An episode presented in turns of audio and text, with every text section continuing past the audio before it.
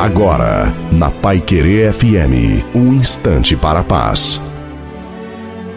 Boa tarde, minha amiga e meu amigo que está ouvindo a rádio Pai Querer FM 98.9. Eu sou a pastora Gésia Rolim.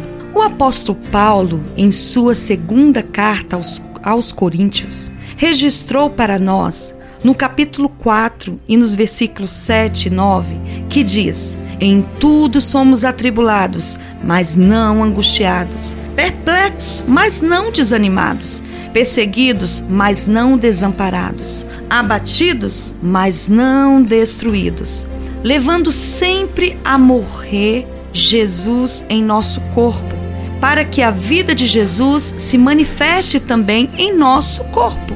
Logo, aprendemos nessa carta que não somos dos que desistem, somos os que sempre vão avante, pois a semelhança de nosso Senhor Jesus Cristo, que veio à terra, nos ensinou: temos aflição, mas temos vitória, e após uma tempestade virá a bonança. Lembre-se, o mais importante: família e vida. Deus te abençoe e um beijo bem grande no seu coração.